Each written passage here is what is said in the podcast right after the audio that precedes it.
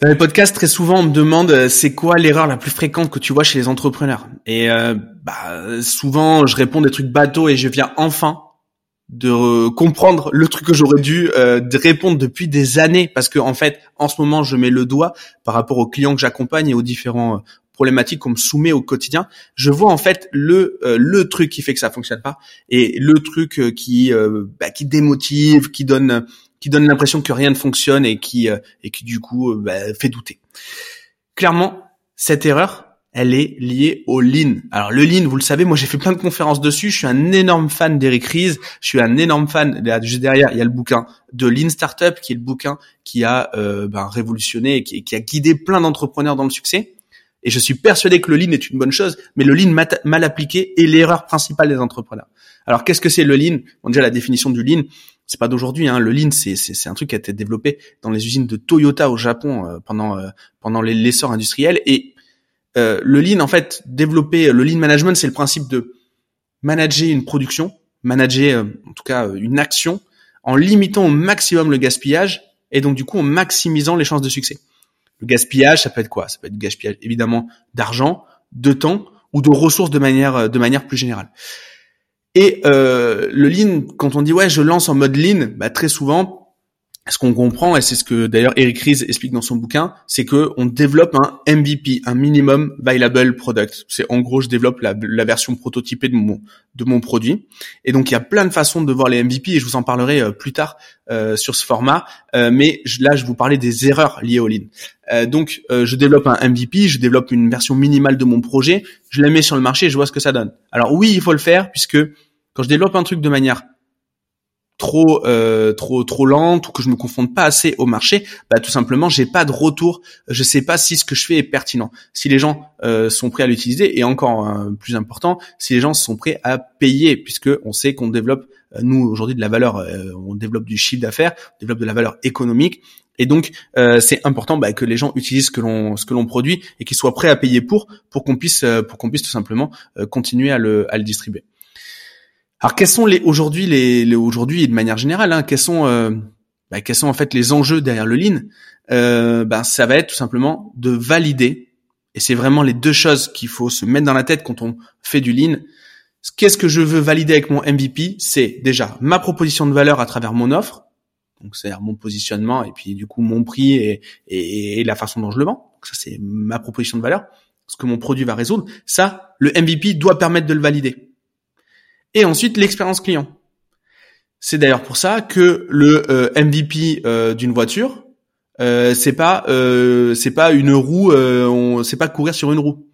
C'est peut-être plus proche d'un skateboard parce que l'expérience client, l'expérience utilisateur, elle va être plus plus cohérente avec le, le, produit final qui pourrait être une voiture ou, ou, ou une moto par exemple. Euh, vous, voyez un petit peu euh, l'idée. Peut-être que le MVP d'une voiture, c'était peut-être un cheval au final, et vous connaissez ce qu'Henry Ford avait dit, etc. Mais je vais pas vous reprendre la tête là-dessus. Euh, donc, je veux valider la proposition de valeur et je veux valider l'expérience utilisateur. C'est vraiment les deux paramètres que je veux valider quand je développe mon MVP. Maintenant, on va regarder quelles sont les causes de succès d'un projet. Qu'est-ce qui fait qu'un projet il fonctionne ou il fonctionne pas? Bah très souvent, c'est justement de le lancer vite. Donc d'avoir ce MVP qui se confond très rapidement au marché. Mais faut pas s'arrêter là. Et vous allez voir que c'est là où est la clé. Ensuite, ben, qu'est-ce que ça permet de faire quand je lance vite mon mon mon, euh, mon MVP Ben, ça me permet de pas tomber dans la surinformation. Vous l'avez remarqué Quand vous voulez lancer un truc depuis très longtemps, ben en fait, vous mettez encore plus de temps à le lancer. C'est ce qu'on appelle l'effet Lindy, et c'est quelque chose qui est paralysant. Plus je lance vite, plus j'ai des chances de, succès. Plus je, lance, lentement, plus je vais rentrer dans la surinformation, dans l'infobésité, il va manquer des retours euh, du marché et moins je vais faire preuve euh, de détachement, plus je vais tomber amoureux de mon projet, etc. Bref, je tombe dans un espèce de truc gluant qui me fige et qui m'empêche de passer à l'action et surtout qui m'empêche de, euh, de, de, de, valider le succès de mon, de mon idée. Et ensuite, deuxième critère de succès, donc on l'a vu, lancer rapidement pour le premier. Le deuxième, c'est faire ce qu'on appelle l'extra mile, le kilomètre supplémentaire et donc d'aller d'aller jusqu'au bout des choses. Et ça s'oppose un petit peu parce qu'on veut lancer rapidement avec une version minimale du produit, mais on dit que le critère de succès c'est d'aller jusqu'au bout des choses et de faire le pas supplémentaire par rapport à la concurrence. Et donc il faut amener euh, il faut amener euh, en fait une euh, il, faut arriver à pondérer ces deux ces deux informations. Si on regarde le lean, il se compose en trois phases. Ces trois phases là, elles vont se répéter, c'est une boucle. Première phase, je construis. Je construis mon MVP, je construis ma fonctionnalité qui me permettra de valider, une fois de plus, la proposition de valeur et l'expérience utilisateur. Deuxième, deuxième phase de ma boucle, j'analyse ce qui vient de se passer. J'analyse euh, ce qui fonctionne, ce qui fonctionne pas. Donc j'observe. Et enfin, j'itère. C'est-à-dire j'adapte. S'il y a des choses à améliorer, je les adapte. Dans tous les cas, je dis ainsi, mais il y a toujours des choses à améliorer. Et euh, je les adapte et je continue. Donc je reconstruis quelque chose, je réanalyse, je réitère, je réanalyse, je réitère, etc., etc. Et donc très souvent, l'erreur, vous l'avez compris, l'erreur que moi je vois le plus souvent, c'est que je construis mon MVP, je le lance très rapidement, il ne se passe rien. Et je pars du principe que les résultats devraient être directement les bons. Lancer rapidement, c'est juste pour se tromper rapidement. Donc il faut accepter, déjà d'office, il faut se programmer pour dire que quand je lance rapidement, j'échoue rapidement, donc je lance pour échouer et apprendre. On est sur une quête de data. Ce que je veux, c'est acquérir le plus d'informations possible pour ensuite tendre vers un produit qui fonctionne. Donc voilà, je le rappelle une fois de plus, il faut lancer rapidement, mais il ne faut pas s'arrêter là. Il faut faire l'extra mile. Il faut analyser et itérer. C'est l'erreur la plus fréquente du bouquin Lean Startup.